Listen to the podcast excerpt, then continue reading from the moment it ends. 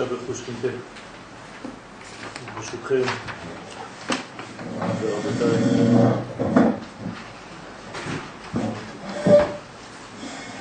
אה, החידוש הגדול של הרב קוק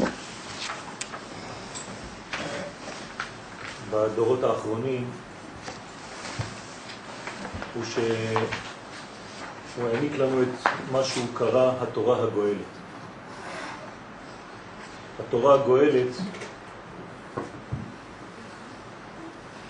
זו תורה שממנה אפשר לצמוח, תורה רחבה ועמוקה, אפשר לומר שהיא בעצם תורת השם. יש אה, את תורת השם ויש את תורת האדם. תורת השם היא החלק הפנימי, תורת האדם זה מה שהוא מקבל באופן חיצוני.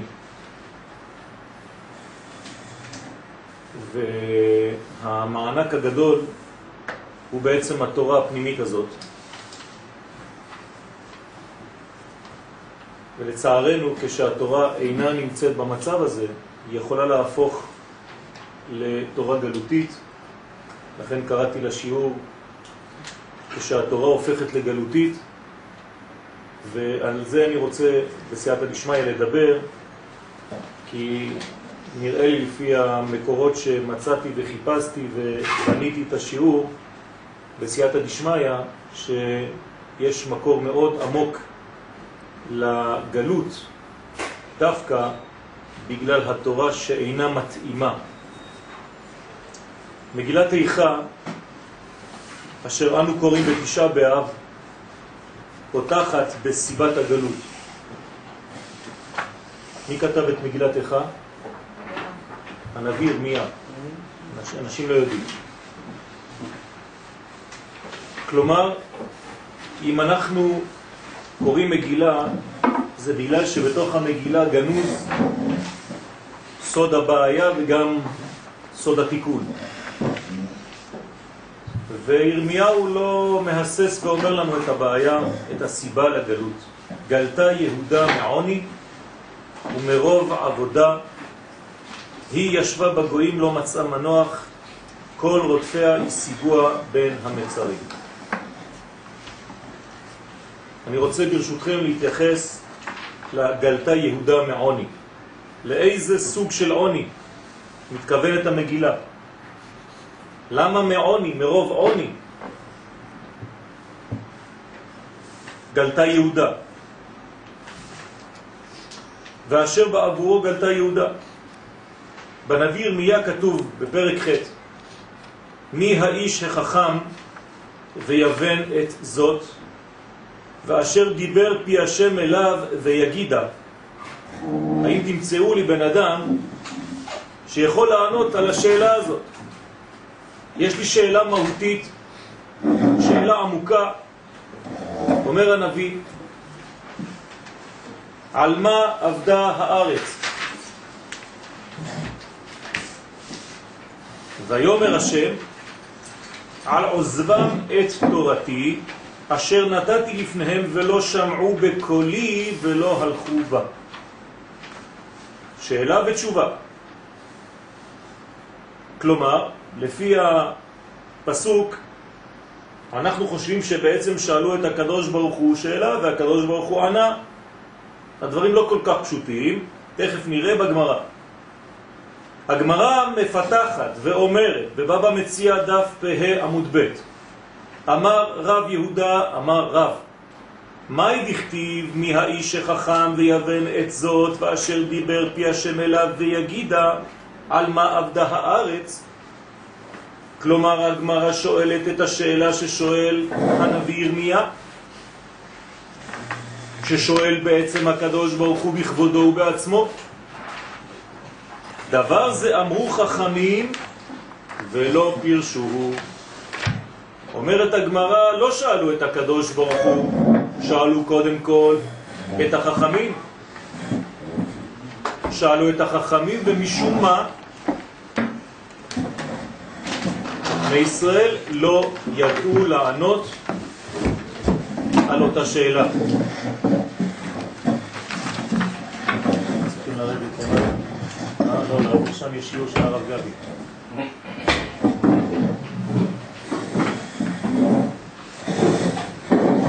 נרד למועדון? יש לכם מפתחות? אין מפתחות? גם אין מזגן, אין כלום נראה לי שיהיה כפל כפליים.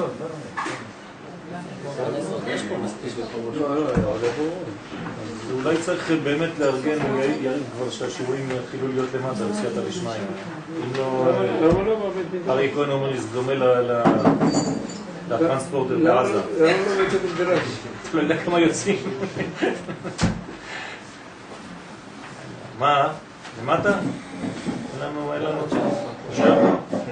טוב.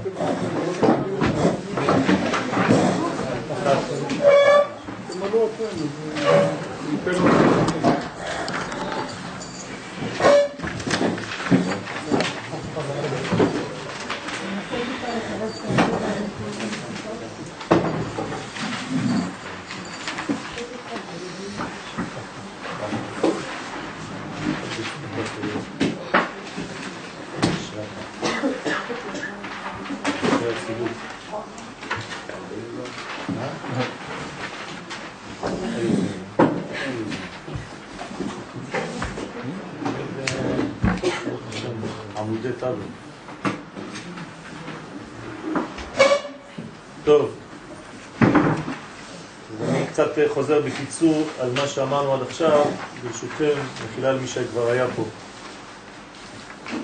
מגילת איכה אה, פותחת בסיבת הגלות והיא אומרת לנו שיהודה, כלומר כנסת ישראל, גלתה בגלל עוני. כן, ככה כתוב במגילה, במגילת איכה, פרק א', פסוק ג', גלתה יהודה מעוני. עכשיו אני שואל שאלה פשוטה, ברשות הרב. על איזה סוג של עוני המגילה מתכוונת? כאשר בעבורו גלתה יהודה. אז אומר הנביא ירמיה, כן, מי האיש שחכם ויבן את זאת, ואשר דיבר פי השם אליו, ויגידה על מה עבדה הארץ. הנביא שואל שאלה, כלומר הקדוש ברוך הוא שואל בפיו של הנביא ירמיה, מדוע עבדה הארץ? ויומר השם על עוזבם את תורתי אשר נתתי לפניהם ולא שמעו בקולי ולא הלכו בה. כלומר, לכאורה, לפי מה שכתוב כאן בפשט, בגלל שעזבו את תורתי. אני רק רוצה קצת לדייק וקצת כבר להבין ולומר שתורתי זה לא את התורה, זה תורתי. יש משהו אחר. יש את התורה ויש את תורת השם. יש את הדיבור של השם ויש את קולו של השם. ומיד אם נסתכל על הפסוק, לא כתבו בגלל שעזבו את התורה ולא שמעו במשפטיי, בחוקותיי, לא. כתוב בגלל שהם עזבו את תורתי, אשר נתתי לפניהם, דבר שנראה פנימי, ולא שמעו בקולי, בחלק שנקרא קול, ולא בחלק שנקרא דיבור. ולא הלכו לפי התוכן הזה. בכל זאת צריך את הגמרא. הגמרא תפתח לנו את הפסוק הזה בבבא מציאה דף פה עמוד ב' אמר רב יהודה אמר רב מה דכתיב מי האיש שחכם ויבן את זאת ואשר דיבר פי השם אליו ויגידה על מה עבדה הארץ אומרת הגמרא, דבר זה אמרו חכמים ולא פירשוהו. אמרו נביאים ולא פירשוהו. כלומר, לא החכמים ידעו ולא הנביאים ידעו, עד שפירש הקדוש ברוך הוא בעצמו, שנאמר, ויומר השם על עוזבם את תורתי, אשר נתתי לפניהם. בא רב יהודה ומפרש, מה זאת אומרת על עוזבם את תורתי? זה נראה טריוויאלי. עוזבם את תורתי זה דבר פשוט, בוודאי, אבל מה זה אומר כאן? אמר רב יהודה, אמר רב, שלא ברכו בתורה תחילה. שלא ברכו בתורה תחילה. שוב פעם, לפי הפשט, אתה עולה לתורה, קורא, בלי לברך. רבי יהודה מפרש את הפסוק בירמיה על עוזבם את תורתי ואומר כי הכוונה היא שלא ברכו בתורה תחילה וצריך להבין מה רצה לומר בזה. המלבים מפרש כי עזבו את תורתי שלא דבקו בתורת השם, תשימו לב מה שאמרתי מקודם, זה לא שהם עזבו את התורה, הם עזבו את התורה של הקדוש ברוך הוא. כמו שאנחנו אומרים בחנוכה, שהיוונים, מה רצו לעשות בעל הניסים? לשכחם מתורתך, לא מן התורה. שוב פעם אנחנו חוזרים על אותו ביטוי. יש כאן דגש על היחסות של התורה, אבל תורה של קודשא בריחו. לא סתם תורה. יש תורה ויש תורה. ולכן קראתי לשיעור כשהתורה הופכת לגלותית. כנראה שיש תורה גואלת. היא-היא התורה שאנחנו מנסים לפתח בסייעתא דשמיא, שהרב קוק הוא היוזם של התורה הגואלת. הוא זה שהעלה על נס את החלק הגנוז בתורה ששייך כנראה לגאולה. אז אומר המלבים בפירוש, שלא דבקו בתורת השם באהבה וחשק, נפלא, ונגד זה אמר שעזבו תורתי אשר נתתי לפניהם, שתהיה לפניהם לשעשוע ואהבת נפש. הרב כאן מתייחס, המלבים, להתייחסות לתורה. לא רק שהם עזבו את תורת השם, שתכף נראה מה זה אומר קצת יותר לעומק, אבל גם כשהם עשו את התורה, הם לא עשו אותה באהבה. הם עשו אותה כי, כי זה מה שיש, כמצוות אנשים מלומדה. מתקדמים צעד קדימה. עוד מצאתי במגילת סתרים לרבנו יונה זצ"ל. אחי דייק דעל שלא ברכו בתורה תחילה עבדה הארץ, תשימו לב מה אומר רבנו יונה.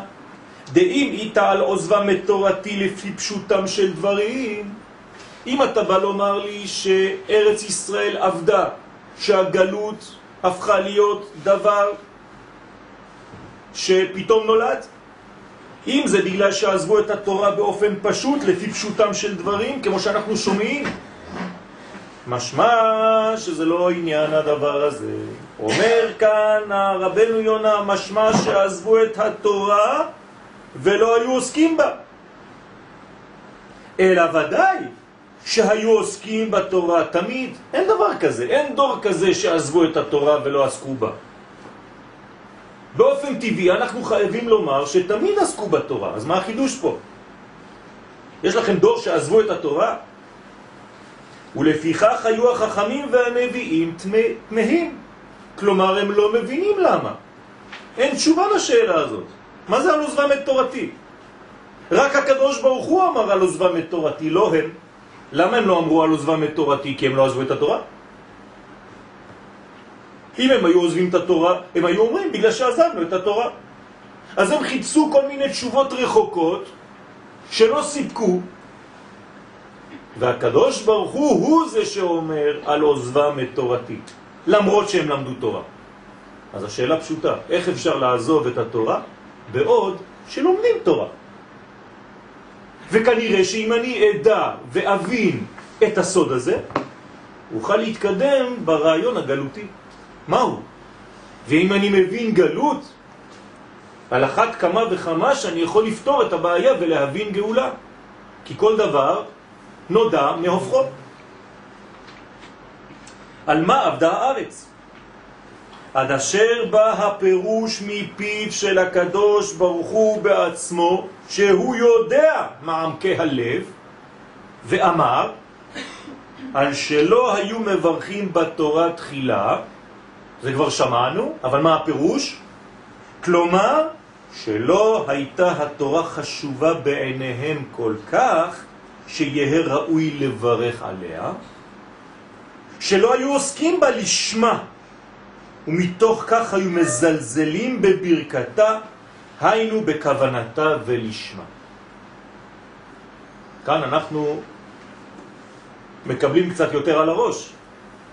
אומר הקדוש ברוך הוא, וזאת תשובתו, וכאן מפרש רבנו יונה במגילת סתרים, זה לא שהם לא למדו תורה, למדו תורה, אבל התורה הייתה, ועוד מעט נראה עוד משהו, לא ברמה האמיתית שלה, לא ברמה הפנימית שלה, התוכיות שבה הייתה חסרה. זה לא כל כך היה חשוב עד שהקדוש ברוך הוא אומר, זה לא שווה ברכה. אתם לא מברכים על זה. זאת אומרת שאתם לא מבינים את התורה לעומקה. כנראה שאתם משתמשים בתורה לצורך אחר ובשבילי זה זלזול. מסביר הבח, סימן מ"ז, כי אובדן הארץ היה לסיבה מרכזית מפני שלא למדו תורה כדי להתעצם על ידי קדושתה, הנה אנחנו נוגעים כבר בנקודה, אלא למדוה רק לפי מה שהיו צריכים לדעתה למעשה. כלומר עשו מהתורה ספר של הלכות. מה זה תורה? הלכות. מה זה תורה? מצוות. אז למה אומרים תורה ומצוות? כשהתורה הופכת להיות ספר של מצוות וחוקים, וכשאני לומד את התורה רק כדי לעשות פרקטית, יש לי פה מילון, יש לי פה הוראות יצרן, אני רואה מה כתוב בהוראות ואני עושה. לכאורה זה דבר טוב, זה בסדר גמור. אומר רבך, כשאתה לא לומד את התורה כדי להתעצם, כשאתה מאבד את התוכן של העוצמה האלוהית שעוברת דרך העם שאתה מייצג, כמו שהקדוש ברוך הוא אומר שיש בכי בעליונים מפני גבה, מפני גאוותם של ישראל שנלקחה וניתנה לגויים. התורה שלך הפכה להיות ספר של חוקים, אתה לא מתעצם, אתה לא מגלה את התוכן הגדול שבה, שנותן לך עוצמה כעם, יש פה בעיה גדולה מאוד. ועל זה לא נתקיים בהם הכתוב בירמיה, היכל השם המה. הם הפכו להיות אנשים שעושים מצוות. אבל הם איבדו את המדרגה של היכל השם המה. ממשיך הבח ואומר, כי תכלית ביאתם לארץ ישראל, אנחנו מדברים על גלות, לא לשכוח. אנחנו מדברים על שינוי גיאוגרפי שאמור להוליד שינוי מהותי. וכנראה שהשינוי הגיאוגרפי היה אבל לא התלווה איתו שינוי של הבנה פנימית של תורה חדשה מאיתי תצא. הפכתם להיות לומדי תורה שם ולומדי תורה פה. כשתכלית ביאתם לארץ, לארץ ישראל הייתה להתעצם מכוח התורה, וכיוון שלא קיימו דבר זה, גלו. או-הו. התורה פתאום הופכת להיות דבר אחר. מדרגה שאני כעם צריך להתעצם ממנה. זה לא כל כך פשוט. לפי דבריהם ז"ל, סיבת הגלות היא החולשה הנובעת מלימוד מדולדל של התורה. כשמורידים את תורת השם, כן, הדיוק הוא על תורת השם, תורתו, עד שהיא נתפסת בעיני האנשים כספר חוקים ומשפטים בלבד, אזי כאילו מרוקנים אותה מכל תוכן אלוהי עליון. ומכאן אנו לומדים דבר חשוב והוא כי ארץ ישראל דורשת תורה פנימית ומהותית. תורת חסד. אתם יודעים מה זה תורת חסד? הרב קוק אומר, תורת חסד היא תורת הקבלה. שמבינים דרכה את הרעיון להשתוות לבורא כלומר להיות משפיע. תורה של השפעה, תורה של כלל, תורה שהיא בעצם המנגנון הבריא של כל הישות ההומנית בעולם הזה. היא נקראת תורת חסד בגלל שהקדוש ברוך הוא כשהוא חוזר לעולמו אחרי הניתוק של הבריאה, אז הוא חוזר דרך החסד. החסד היא המדרגה הראשונה שדרכה חוזר הקדוש ברוך הוא לעולם שהוא ברא. עולם חסד ייבנה. ואם אתה לומד תורה שכזאת, אז אתה גם בונה את העולם. אתה גם שותף לבניין העולם. אבל אם התורה שלך היא חוקים ומשפטים, זאת אומרת דינים בלבד, למה קוראים להלכות דינים ולא חסדים? כי הפכת את התורה רק לדין. איפה תורת החיים? איפה החסד?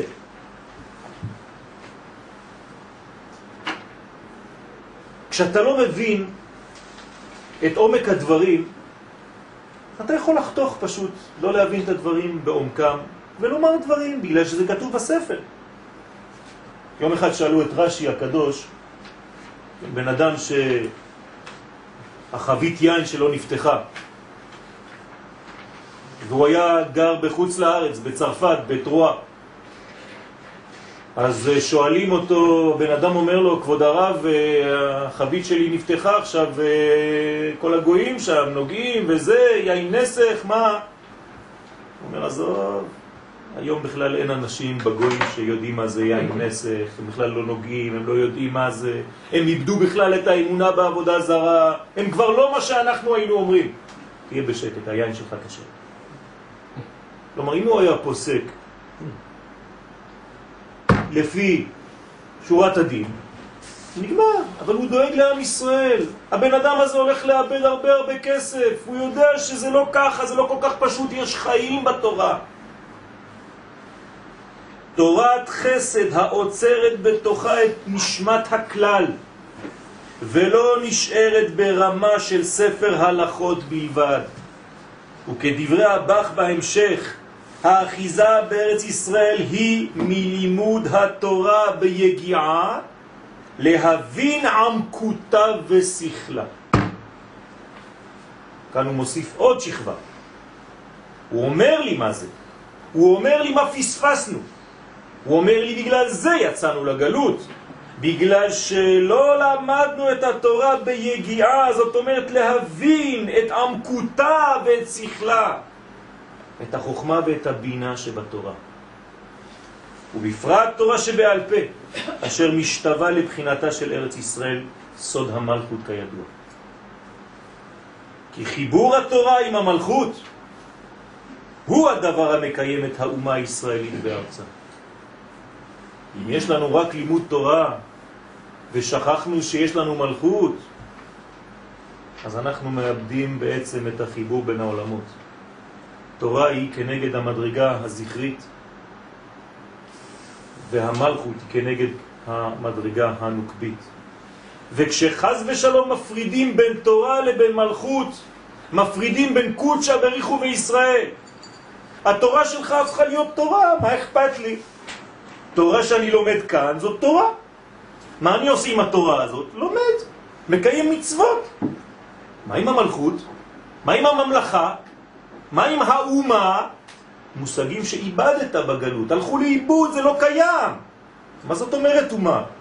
תורה זה מצוות. אני לומד, אוכל כשר, מניח תפילין, מה אתה רוצה יותר מזה? אבל בשביל זה בראתי אותך. הרי לא בראתי אותך כאיש פרטי שעושה מצוות, בראתי אתכם כאומה, לא כאנשים פרטיים. עם זו יצרתי לי, לא אנשים אלה יצרתי לי, עם. תהילתי יספר, איפה האומה? הפכת להיות מקיים מצוות באופן פרטי, יפה מאוד.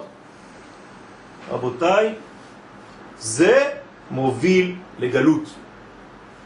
ועל זה זועק הנביא באומרו, גלתה יהודה מעוני ומרוב עבודה.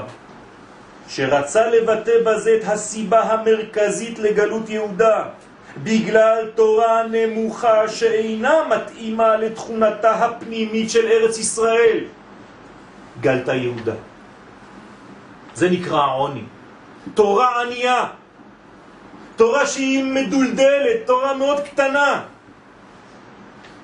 ונראה להוסיף בסייעתא דשמיא, כי תורת הפשט, כשהיא מנותקת משאר המקצועות, רמז, דרש וסוד, הרי שהיא גורמת להבלטת הקשר בין היחיד לאלוהיו. זה נכון.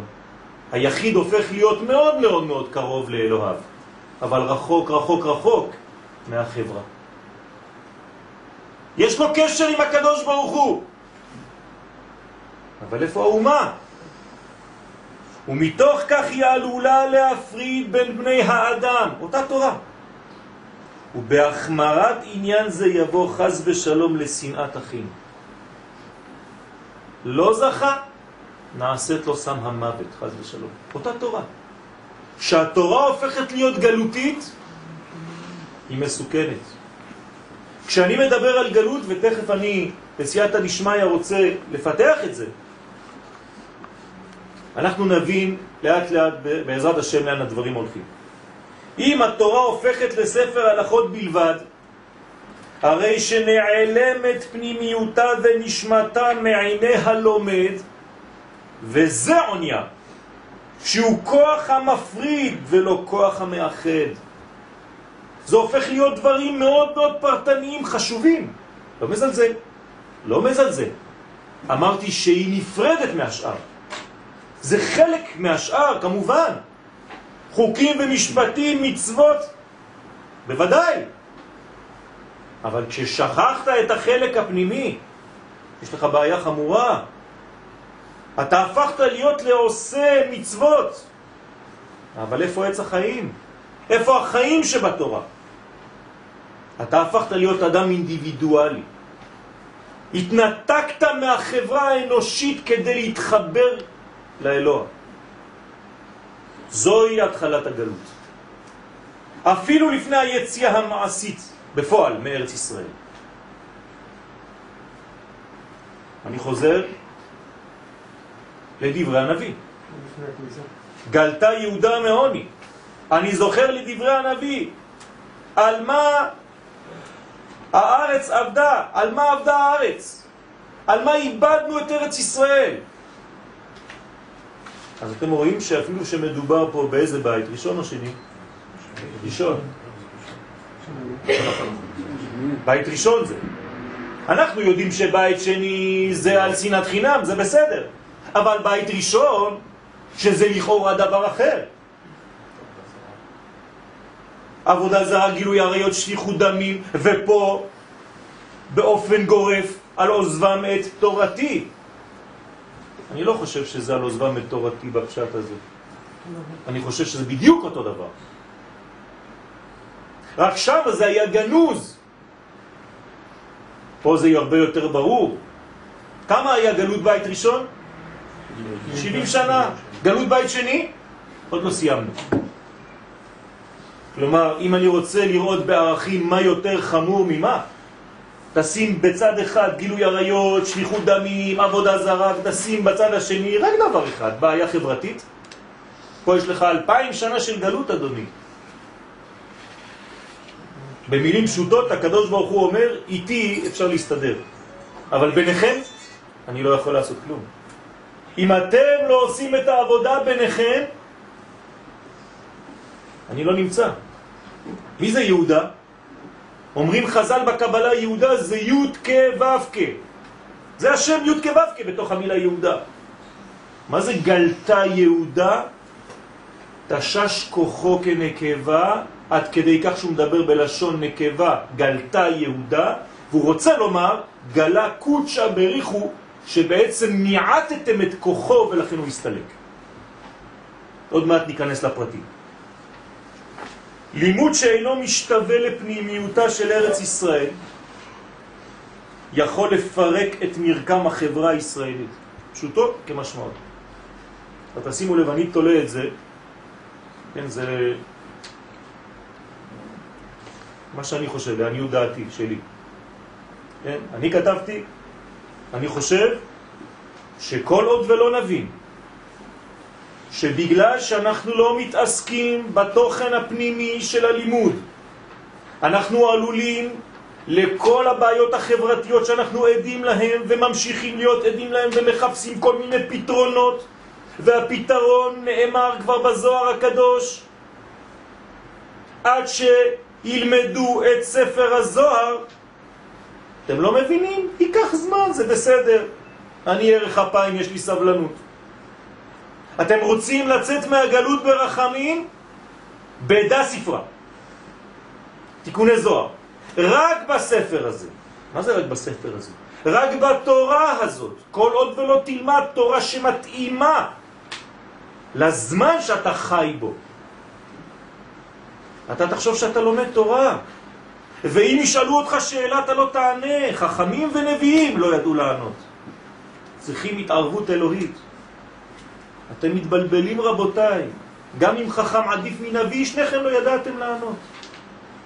על עוזבם את תורתי. תורתי. לא הלכו לתוכן הפנימי, עשו את התורה לתורתם. אבל איפה תורתי? תורתי אל תעזובו. והמשך דברי הנביא יוכיחו. והפיצותים בגויים, קראנו את זה הבוקר. אשר לא ידעו המה ואבותם. אתם חושבים שתם אנחנו קוראים חלקים? היום קראנו.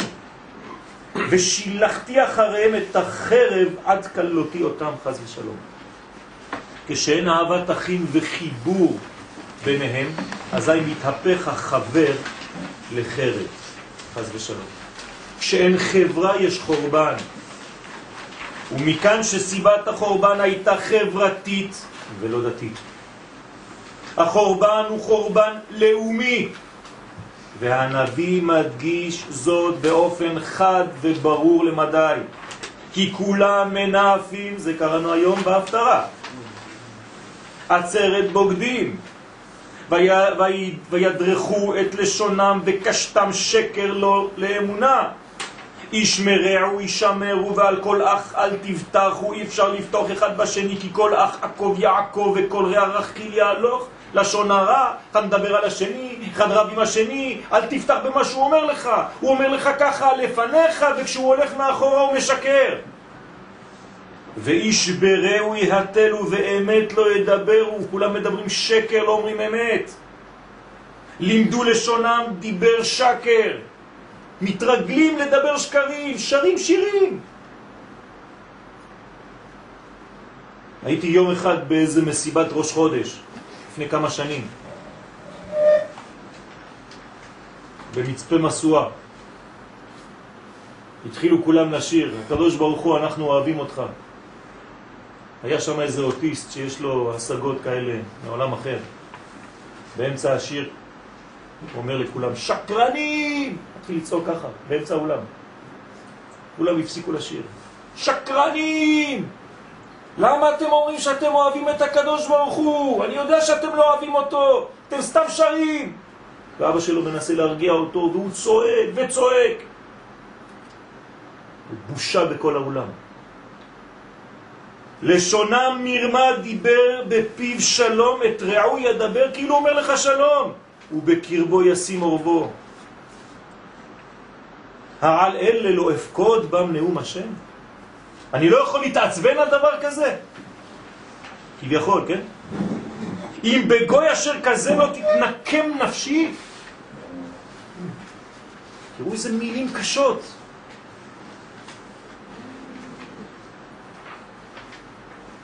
הנה, הנה לכם הבעיה העיקרית. היא פה. כל עוד ונדבר לשון הרע אחד על השני. כל עוד ולא נבין אחד את השני, כל עוד ולא נשלים אחד את השני, כל עוד וכל אחד יחשוב שהחדר שלו והכיוון שלו הוא הבלעדי,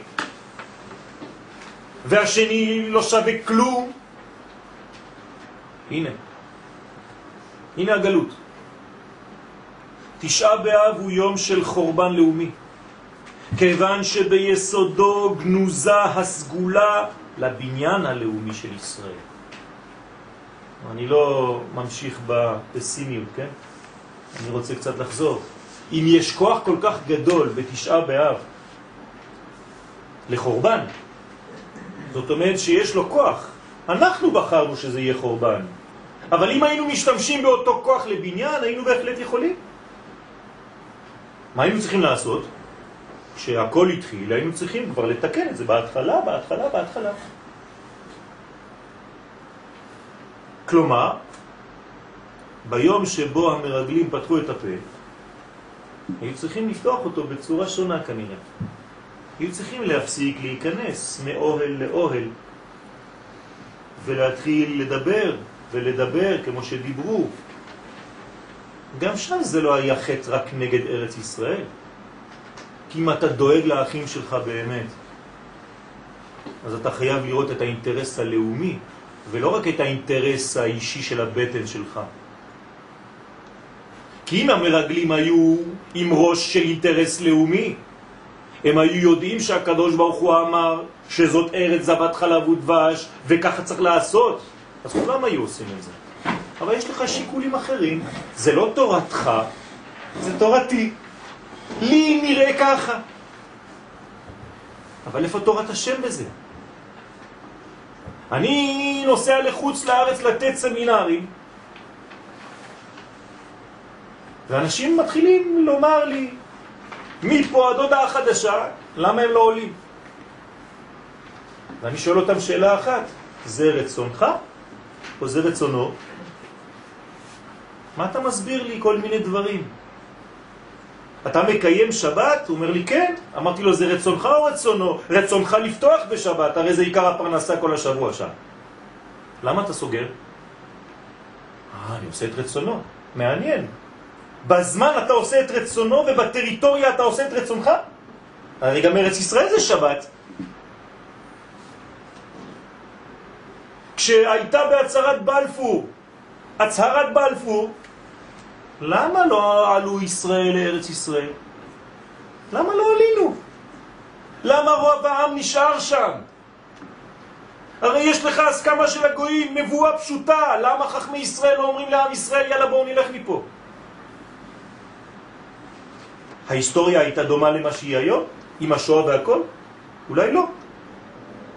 אבל נשארו שם. תשעה באב היה אמור לסכם את ארבעים הימים בהם תרו המרגלים את ארץ ישראל והיו אמורים לצאת בהכרזה ברורה בסוף אותם ארבעים יום. עלו נעלה וירשנו אותה כי יכול נוכל לה. בוודאי. אתם יודעים כמה ערי מקלט יש בארץ ישראל בזמן התורה? 42. שלושה. ערי מקלט. כמה יש מעבר הירדן המערבי? שלושה. כמה שבטים חיים בארץ ישראל? תשע וחצי. כמה שבטים גרים בחוץ לארץ? שתיים וחצי. יש פרופורציה? למה צריך שלושה ערי מקלט שם ושלושה ערי מקלט פה? הרי זה לא פרופורציונל. אתם יודעים מה אומר רש"י? בגלל שאתם בחוץ לארץ יש אווירה של גנבים ורוצחים. אז שם צריך הרבה יותר ערי מקלט. זה הפרופורציה האמיתית. כלומר, ארץ ישראל משדרת מוסריות. אלא שלכאורה שכחו באותה שעה את הרצון האלוהי, את תורתי, לבוא לרשת את הארץ לטובת האומה כולה. לא לטובת אחד או השני, כמו שאומר הזוהר שם בפרשה, שכל אחד פחד מלאבד את מקומו. מקומו זה לא רק מקומו באומה, בכבוד, זה השתכלל קצת במשך הדורות. זה פרנסה, זה כבוד, זה עמדה, והתרחקותה מרצון השם הפכה להיות הבסיס העצוב של כל הגלויות. אתה כבר לא עושה את רצון השם, אתה עושה את רצונך. וכנגד הפיצול הפנימי אשר החל כבר אז, הפיץ השם את ישראל בין העמים בכל הגלויות. כלומר, אין כאן עונש אלוהי. הקדוש ברוך הוא רק מחנך, הוא לא מעניש. למרות שאנחנו קוראים לזה עונשים, זה חינוך. כלומר, אני חייב לעשות שהעונש יהיה מחובר לחטא. למה יש עונש של הפצה, של פיצול? בגלל שאתם עשיתם את זה. זה מידה כנגד מידה. אתם גרמתם לפיצול הפנימי, כל אחד חשב לעצמו, אני אתן לכם מקום שאתם תוכלו לפתח את זה יפה יפה. בגלות. כל אחד חושב לעצמו, יש לו בית משלו, בשכונה משלו, ומדי פעם יש לו טלפון לכמה יהודים, לכל היותר יש לו קהילה. חושבים שקהילה זה כלל ישראל, כן? אנשים חיים בקהילה של מאה איש, הם חושבים שהם בארץ ישראל, במדינת ישראל. לא פחות מזה. כמו שאמר לי אותו רב בבית כנסת בצרפת, כשנכנסתי, לפני שהוא נותן לי לדבר. אתה יודע שאנחנו פה בארץ ישראל? הוא אומר לי ככה ליד כל הקהל. אמרתי לו, השם ירחם עליכם ועל כל ישראל. הפכת את הבחינה של ארץ ישראל לארץ ישראל? את המקדש מעט הפכת למקדש? עוד מעט תבנה את המקדש גם כאן. ועצם סירובם לבוא אל ארץ ישראל מבטא את עצם סירופם לחיות, הנה, הנה הבעיה החברתית, כממלכת כהנים וגוי קדוש. זה לא שסתם סירבנו לבוא לארץ ישראל. הסירוב לבוא לארץ ישראל זה סירוב עמוק יותר לחיות כאומה, כממלכה. הרבה יותר קל לחיות כיהודי מקיים מצוות. מה יותר קל מזה? אבל לחיות כעם קדוש, כגוי קדוש, כממלכה קדושה, עם כל מה שיש כאן, זה הרבה יותר קשה. זה דורש מאמץ עילאי. הדת במובנה הפרטי התעצמה בניגוד לרעיון המקורי של אומה קדושה.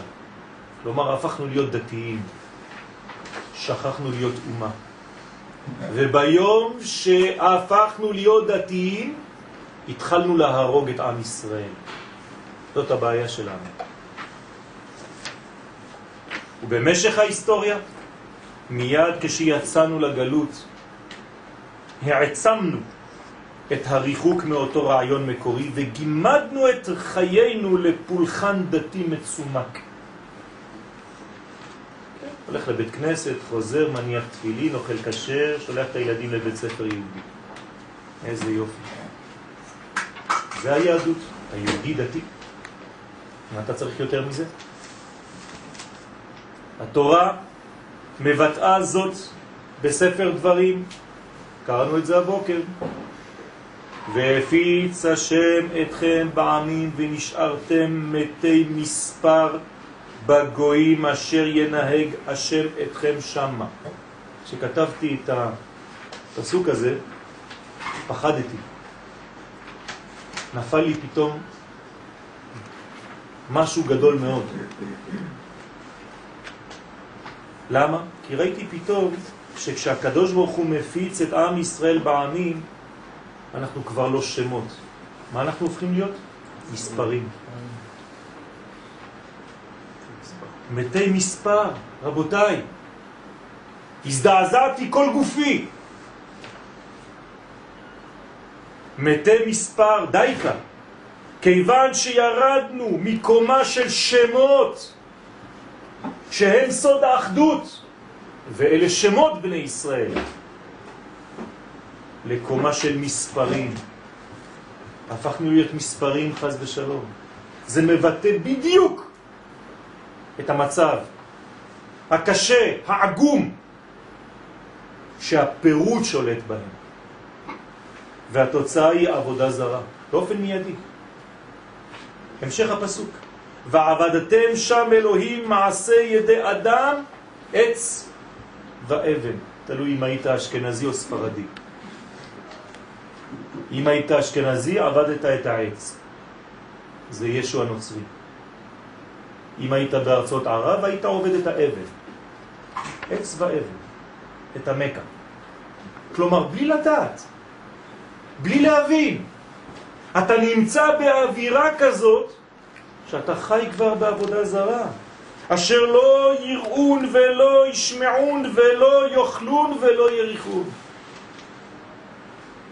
לשם הלכתם, לשם התפצלתם, עזבתם את הבניין האנושי וירדתם לדומם ולצומח.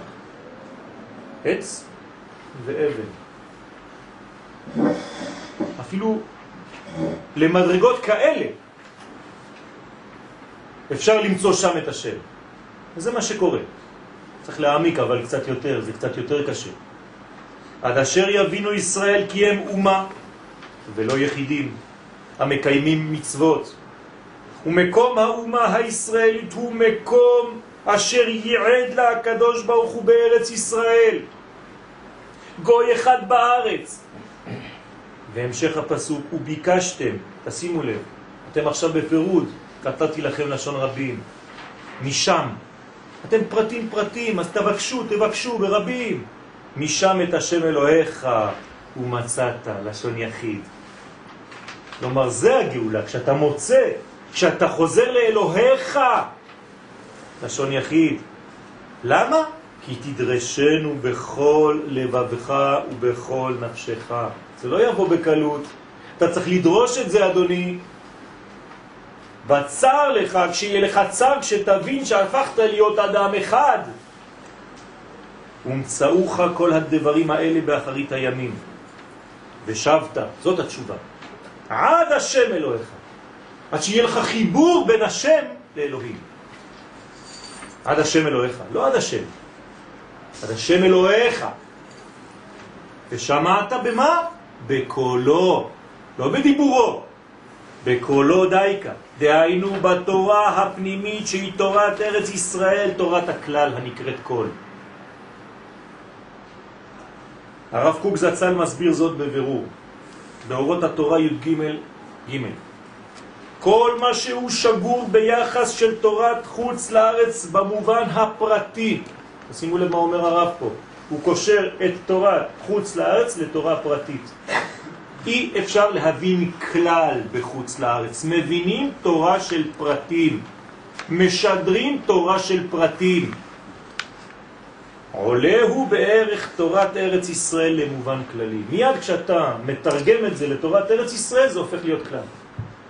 זה משהו אחר. זאת קומה אחרת. תורת חוץ לארץ עוסקת בתיקון הנפש הפרטית. זה נכון, אנשים עושים עבודה, תיקון, אבל תיקון של נפש פרטית, בדאגתה לחומריותה ולרוחניותה. כל המדרגות, הכל טוב ויפה, אבל הכל פרטי. לזיכוכה ולהתעלותה בחיי שעה ובחיי עולם. מדרגות גדולות מאוד, אבל הכל, הכל, הכל, הכל פרטי. אבל רק, הנה הסיכום של הרב, בתור נפש פרטית. כל מה שאמרנו.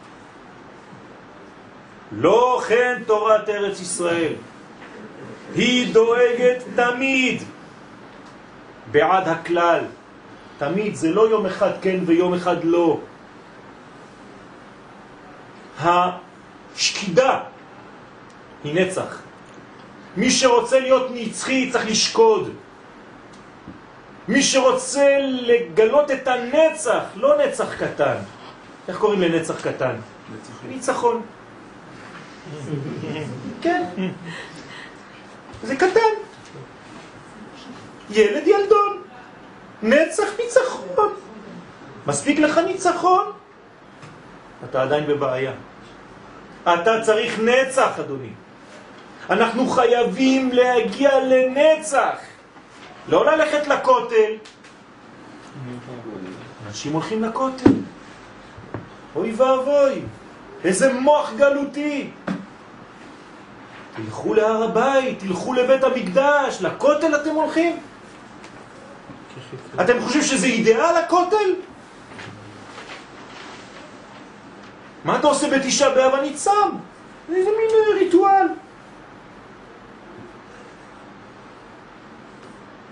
בעד כללות נשמת האומה כולה. הפרטים הינם מתכנסים בקרבה בכללה. כלומר, תורת הפרט קיימת, בוודאי שהיא קיימת, אבל רק בתנאי אחד, כשהיא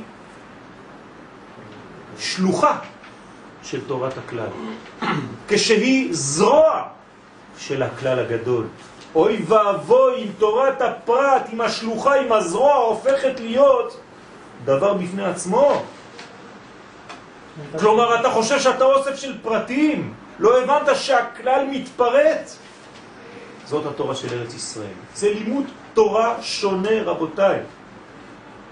אני לא יודע אם הדבר הזה מובן, כי ברוך השם, אני חושב ככה, אתם לא רגילים לשמוע כל מיני כיוונים.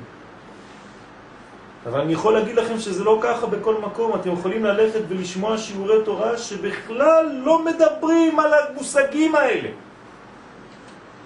מיד קופצים בפרשת השבוע, מחפשים איזה הלכה, שבוע הבא. כן, על מה ידברו? זה מין הלכה. איך אומרים קריאת שמה, אבל תמיד במובן הפרטי, למרות שקריאת שמה זה הייחוד הגדול. תמיד ייקחו את הדבר הגדול ויצמצמו אותו לאיזה מין הלכה פרטית. למה? הרבה יותר קל לצאת בכיס עם הלכה פרטית, רבותיי. דרך אגב, קשה מאוד להבין את תורת הכלל, לכן אנשים קצת חושבים שזו תורה אינטלקטואלית גבוהה מאוד. קל יותר לאנשים ללכת לשמוע איזה דרבה על הראש, אומרים להם תיזהר אם אתה לא תעשה ככה ישרפו אותך בגיהנום וכדאי לך לשים טלית קטן, מצמר רחלים טהור, יותר טוב מסה צמר כותנה וזה וכמה שאלות ואנשים יוצאים מאושרים.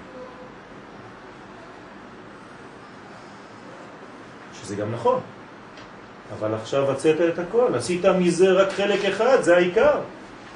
וכל החיים שלך, וזה מפתח בך שכל שכזה. שכל שרואה רק דברים קטנים. קדוש ברוך הוא לא היה לו מה לעשות, כתב לנו ספר חוקים, שיגע אותנו עם 613 כפול לא יודע כמה, זה מיליונים, ואנחנו רובוטים מהבוקר, טוב, מה אני צריך לעשות מאוד, אני לפניך נטילת ידיים, וואי, בסירוגים, טק, טק, טק, טק, זהו, זה, אני נהייתי רובוט. רובוט לעשיית מצוות. אם פחד זה טוב, זה המנוע, זה, זה מה שאנחנו, זה מה שהפכנו. הינם מתכנסים בקרבה בכללה, הם מתעלים בעילויה ומתעטרים בעטרתה. אנחנו מדברים כאן על, על תורה גואלת, על תורה שנושמת, להתעלות בעילויה, מתעטרים בעטרות, בכתרים של התורה. תורת ארץ ישראל חייבת להיות עשירה ומשפיעה חיים, אושר ושמחה. תורת ארץ ישראל היא תורת הסוד, דהיינו תורת האחדות הכוללת, המעניקה עושר ואמונה ודאית. וכדברי הרב קוק זצ"ל באורות התורה י"ג, אי אפשר לאחדות אמיתית ושלום עליון מלוא חיים שהוא בא באמת משפע שמו של הקדוש ברוך הוא להתפתח כלל בחוץ לארץ. כלל.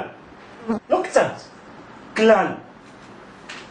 אי אפשר, אומר הרב, להבין את הסוד של האחדות. אי אפשר להבין את הסוד של האמת. אי אפשר להבין את הסוד של השלום העליון. אי אפשר להבין את סוד החיים. אי אפשר להבין את השפע, אי אפשר להבין את השם של הקדוש ברוך הוא. כל מה שכתוב פה במילה. כלל.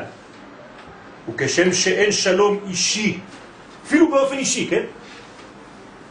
וכשם שאין שלום אישי יכול להתפתח שם כראוי, כן, אין שלום רוחני יכול להתפתח שם על אדמת מאה. אין לך מה לחפש שם, לא תשיג לא שלום נפשי, לא שלום רוחני, לא שלום גופני. עוד מעט נראה. לחמם בדאגה, לחמם בדאגה יאכלו, ומימיהם בשיממון וברוגזה ישתו. הכל בעצבים, ברוגז, הכל בחנק, הכל בדאגה. האוויר שם מחניק, אומר הרב קוק, חניקה רוחנית ביחס אל אורה ותקווה כללית. מת, אתה מת. אין תקווה כללית. אתה אדם פרטי, אין לך בכלל כיוון, כיוון, תקווה, קו, כדי לצאת. שם לא תמצא.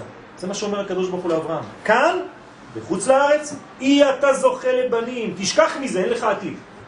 שם אתה זוכה לבנים. לא סתם אה, תולדות. שם יש לך בניין. אל תקרא בנייך אלא בונייך. אנשים ממשיכים לבנות. לבנות. באותו בית כנסת, שהרב תקף אותי ככה בתחילת דבריו, לפני זה אז היה דיון, חצי שעה, על כמה מיליונים צריך להשקיע עוד בבית כנסת. צריך שיהיה מוזיאון יפה, עוד כמה שנים. הרב מוסיף הערה חשובה ביותר. אמנם רק צד הקודש החיצון הולך הוא בגולה. תשימו למה אומר הרב. כשיצאנו לגלות, מה יצא? רק החיצוניות שלנו. כלומר, החלק הגוי שבנו הלך. המאמרים והאותיות יכולים להיות נלקחים ביד וללכת ממקום למקום, מארץ לארץ. זה בסדר, לקחת את האותיות, הוצאת את המילים, יחד עם הולכי הגולה. תשימו לב איזה יופי, איזה ביטויים יפים יש לרב פה. אבל הנשמה הפנימית שלהם, נשמת אלוהים חיים ברוממות טהרתה מצורפת אל האור העליון ולתקווה הכללית של ארץ חיים וגי חיזיון, היא נראית ומתגלה רק במקומה בארץ ישראל. היא לא תצא, היא לא תצא. כשאתה חוזר לפה בעצם, מה אתה מרוויח? נשמה. זה מה שאומר הרב חידה בחסד לאברהם. נהר י"ב, שכשאתה חוזר וישן כאן בארץ ישראל, מה פירוש ישן בלילה הראשון? מה אכפת לו לתת לנו תיאורים קטנים כאלה? אתם יודעים מה זה הלילה הראשון בארץ ישראל? זה בגלל שאתה מאמין ונכנע. ללכת לישון זה להיכנע, זה לא סתם ללכת לישון. אני נותן את עצמי. זה הרפאיה טוטלית. לשפריז. אז אתה מקבל את הנשמה הפנימית של ארץ ישראל. בבהירות הנשמה ובזיו החיים. על כן התורה מקורית היא בארץ ישראל, והיא מוכנת רק בה להיות מקורית. רק בארץ ישראל התורה שלך היא מקורית. מה זה מקורית? מהמקור. לא מהתוספות שהיו שם. היום התוספות יותר חשובות מהמקור. תוספות. כל פעם שרוצים לשגע אותך, אומרים לך תוספות. משגעים אותך עם התוספות. תוסיף ארבע שקל, תוסיף שני שקל, תוסיף שלוש שקל, אתה רוצה שאני אגדיל לך את זה ולהקטין לך את זה. תוספות. אתה נכנס לאיזה מקום שבודקים נשק, אם אתה פותח לו תיק, הוא כבר יתבלבל. כל כולו וגופו ורגליו בתוך התיק. והוא עושה לך ככה והוא אומר לך טוב בסדר. אבל יש לך נשק, הוא לא רע. ככה זה עובד. עשיתי את זה כמה פעמים כדי לראות. למה זה מנטלי? אתה בא למישהו ואתה פותח לו תיק, אתה מזמין אותו, והוא כמו טיפש, רץ לתוך התיק, זה לא מעניין אותי התיק הזה. וכל אם אתה מראה לי אותו.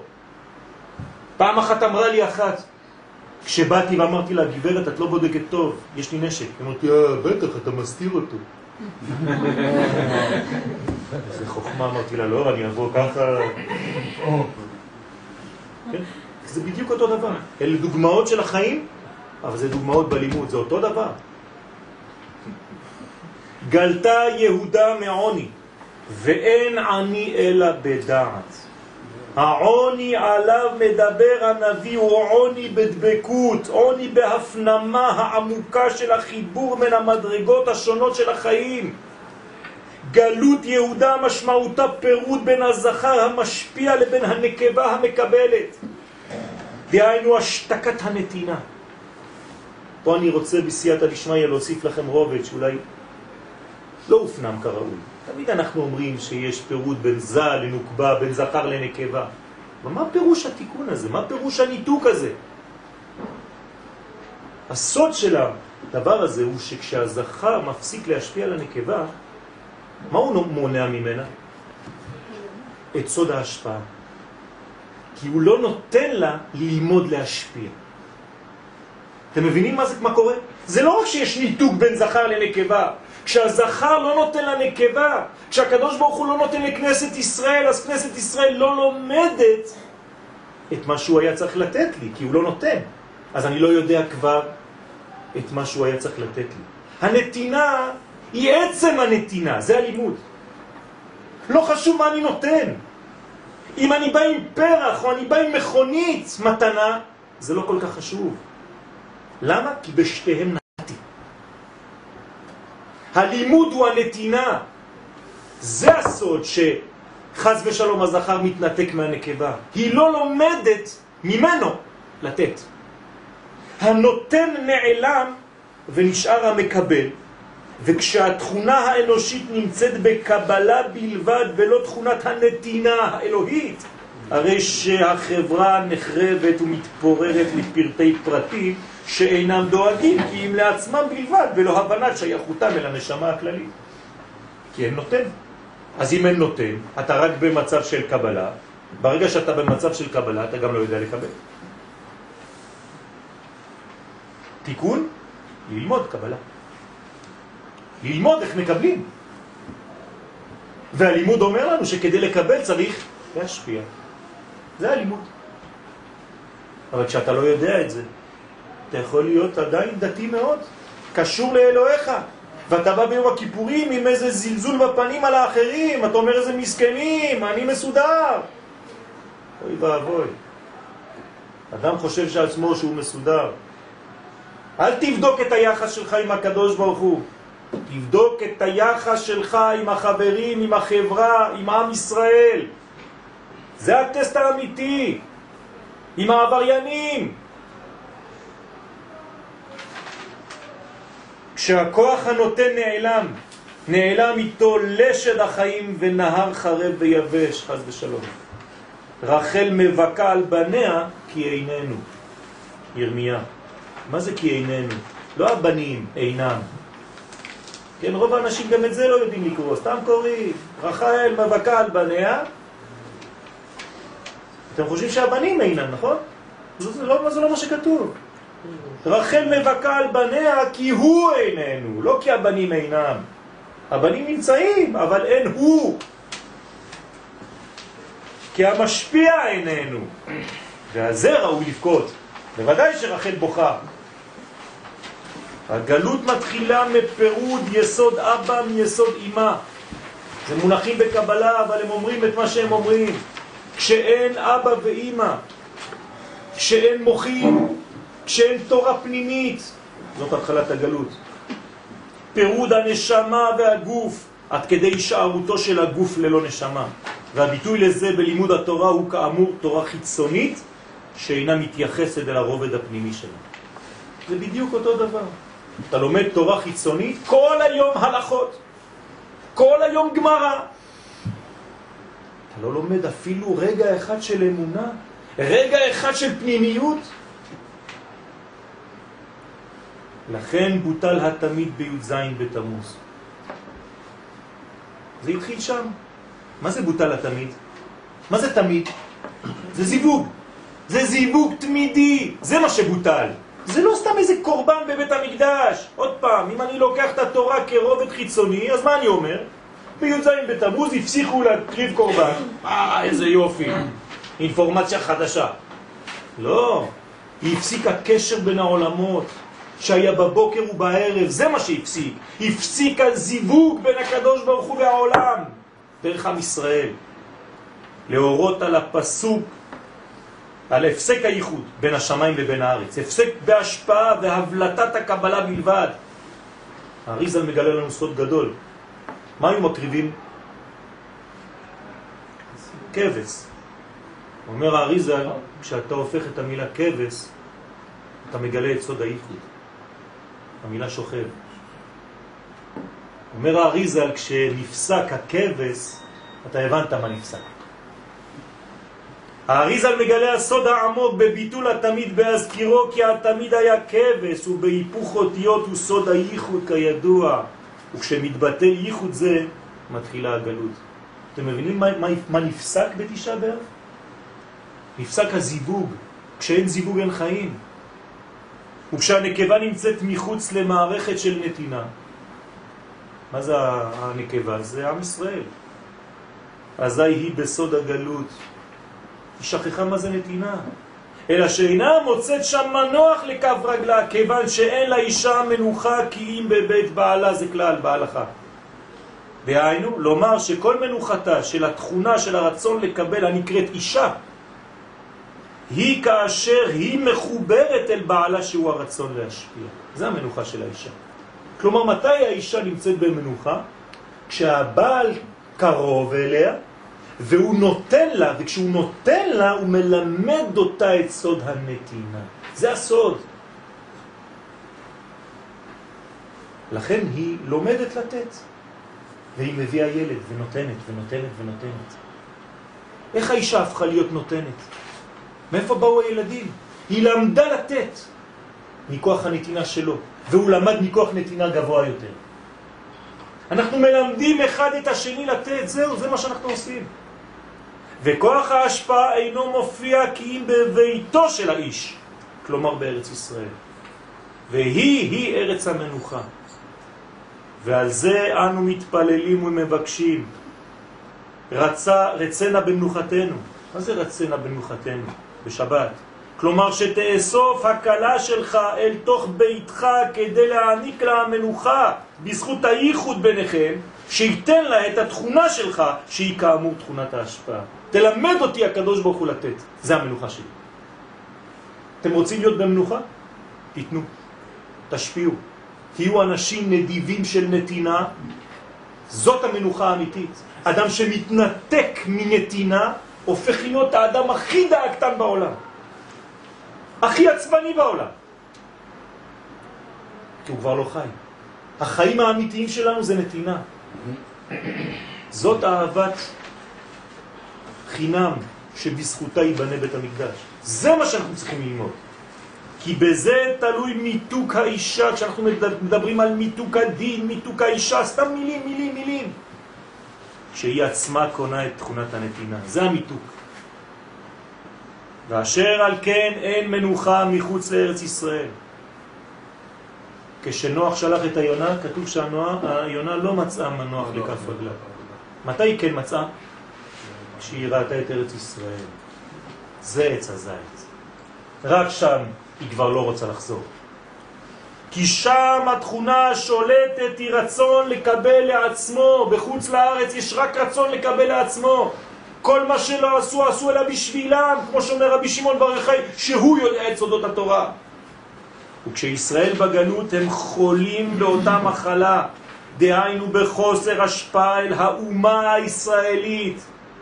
כיוון שגם אם נותנים חילם, הרי שכמעט כל השפעתם נעשית לכיוון האומה הזרה בה הם נמצאים. כמה יהודי יכול לתת להעניק? אז הוא נותן, נותן, זה לקהילות קטנות. איפה הכוח לאומה? ובכל זאת, מתוך הניתוק הזמני של הגלות, חייבת להתעורר התנופה והגעגועים לשיבתנו אל ביתו של הקדוש ברוך הוא כדי לחזור אל התכונה האלוהית הנכונה לנו, להיות משפיעים ומספרי תהילת השם לכל העולם. לכן בזמן הגלות עלינו להתאמץ כדי להבין את שורש הגלות, את שורש החיסרון, והוא כאמור בזה שלא התנהגנו בגדלות המוחים. דהיינו שלא היינו במגמה של השפעה, וגם לא במגמה של אהבת עצמנו ואהבת זולתנו. והתיקון הוא בחיפוש הכוח המאפשר גדלות והשפעה בסוד שם י' כו' הרי שאנו מדברים על שתי האותיות הראשונות י' הנקראות בשם חכמי הקבלה מוכין דגדלות. י' וה', זה מה שאנחנו צריכים לחפש. וכאשר נרדוף ונשיג את י' וה', אז אני נוכל להשלים את החסר שגרם לגלותנו. כיוון שנחזור אל המנגנון הטבעי למהותנו, לייחד את השמיים ואת הארץ המופיעים באותיות האחרונות של השם, ו' וה'. כלומר, חפש י' וה', תקבל את הו' ואת ה'. במילים פשוטות, כשתלמד לתת, תמצא את השם שלם ואת שמו שלם. וזה סוד מה שנאמר במגילת איכה. כל רודפיה השיגוה בין המצרים. כלומר, במובן החיובי של הפסוק, כל מי שרודף אחר יודקה, כל רודפי יודה, בזמן שבין המצרים, הרי שישיג ו' השיגו, סוג ו'. כל רודף י' השיג ו' זה הסוד. מתי הכי טוב לעשות את זה? עכשיו. דווקא כשיש חושך. דווקא כשאתה בשלושת השבועות. וזאת צריכה להיות עבודת, עבודתנו בימים אלה. לרדוף אחר המוחים. מוחים זה רצון להשפיע, זה להיות גדולים, לא לפחד לגדול. לשוב אל התכונה המקרבת אותנו לקדוש ברוך הוא, והיא הנתינה כאמור. נתינה למי? לאומה שלי. אתה רוצה להיות קרוב לשם? תן לעם ישראל. והנתינה היא סוד האהבה, וכאשר אין אהבה אזי מופיעה במקומה שנאה, וזה מה שגרם לחורבן הבית. והתיקון הוא כאמור בשיבתנו לאהבה על ידי השגת המוחין בלימוד מעמיק של תורת השם. אתם מבינים מה מעניק לנו הזוהר? לא סתם ללמוד דברים עמוקים, אלא ללמוד איך להשפיע באמת. כלומר, להתאים את התורה שאתה הולך ללמד, לזמן שאתה הולך ללמד, לדור שאתה מלמד אותו, לאנשים שיש בשיעור, לתקופה שלך, לרובד מסוים של מילים. אם אתה לא יודע, אתה תמשיך ללמד תורה שלמדנו כבר אלפיים שנה, ועוד לא במשיח. מעניין? על זה אמר רבי שמעון בר יוחאי הקדוש, בדע ספרה, רק בספר הזה, דאי הוא ספר הזוהר, יפקון ישראל מן גלותה ברחמים. מה זה ברחמים? באהבה. ברחמים דייקה, ואהבן. כלומר, אתה רוצה להבין את הסוד, אתה חייב ללמוד את העומק. כמובן, לא להיזרק עכשיו על ספרי הזוהר, סתם לפתוח ספרים. תורת הרב קוק היא תורת הזוהר. תלמדו את תורת הרב קוק. זוהי עבודת השטן, שלא נרדוף אחר אותיות יודקה, כמעשה עמלק שנאמר בו כיד על כס יודקה. הוא מכסה לנו את זה. מלחמה לשם העמלק מדור דור, שהיה מסתיר את המוחים בגדלות, רצה שנשאר קטנים, כדי שישארו ישראל בקטנות, דהיינו ברצון לקבל, בלי תכונה של נתינה כלל. ואמרו חז"ל רמז לזה, שהיו העמלקים חותכים את מילותיהם של ישראל וזורקים אותם לשמיים. חותכים את הברית מילה וזורקים אותה לשמיים. אז זה מפחיד אתכם, נכון? אתם אומרים, וואי, לא מדבר על זה בכלל. להורות על רצונם של עמלק לבטל את כוח ההשפעה המתבטא בברית. זה מה שהם רצו לחתוך. והיה מפריד כוח זה ומחזירו לשמיים, זורק אותו למעלה. כאילו לומר, תישאר בפוטנציאל, אל תיתן. תחשוב יהודי, אל תחיה יהודי. תחשוב. מחזירו לשמיים כדי שכל ההשפעה תישאר כביכול בכוח ולא תצא לפועל חז ושלום. כמו שעשה פרו. מה עשה פרו? כדי למנוע יציאת ישראל ממצרים היה זורק את הזכרים, זה אותו דבר. מה זה לזרוק תינוקות זכרים, בנים דווקא? למה הוא לא זורק את הבנות? הוא רוצה את הבנות, זה כוח הקבלה.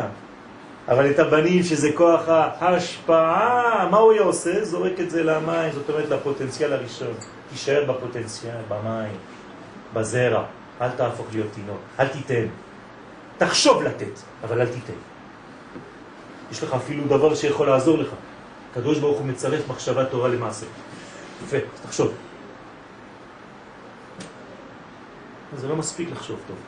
זה לא בגלל שתחשוב טוב אז תהיה טוב. לא. אתה צריך לעשות את זה. אז היה זורק את הזכרים אל היאור, שזה גם כן בא ללמד על הבנתו של אותו רשע, פרו, שאם ילמדו ישראל את כוח הנתינה, זה הזכרים, מיד הם יוצאים מגלות לגאולה. לכן היה מבטל זאת בהחזרת הכוח המשפיע המופיע בסוד הזכר אל היאור, שהוא המקור, לפני יציאתו מן הכוח אל הפועל והבן. רבותיי, תשעה באב, אנחנו חייבים להבין את המהות וברוך השם אני אופטימי. אני שומע שעם ישראל מבין את התהליך. אני שומע שעם ישראל מבין את הכיוון, את הכיוון של הנתינה, של הבניין המחודש, שמספיק לבכות על העבר וצריך לבנות את העתיד. היום שמעתי סקר שמילא את אה, ליבי בשמחה גדולה. 49 אחוזים מעם ישראל רוצים לבנות את בית המקדש השלישי. 49 אחוזים, רבותיי, מהיהודים בקרב עם ישראל. זה לא אומר שהשאר לא רוצים, רק הם מפחדים מאיך זה ייעשה. לסיכום, 69 אחוזים רוצים לבנות את בית המקדש. זה אומר לכם משהו? הרבה חילונים בפנים. לבנות את בית המקדש, כן? זה כמה זמן לקח להורדוס לבנות את בית המקדש? שש שנים. כמה לקח לשלמה המלך לבנות את בית המקדש? שבע שנים. כמה לקח לנו לבנות את בית המקדש השלישי? אלפיים שנה. אנחנו כבר התחלנו לבנות אותו, רבותיי. האבנים זה רק השלב האחרון. וגם זה יגיע בקרוב במהרה בימינו. אמן.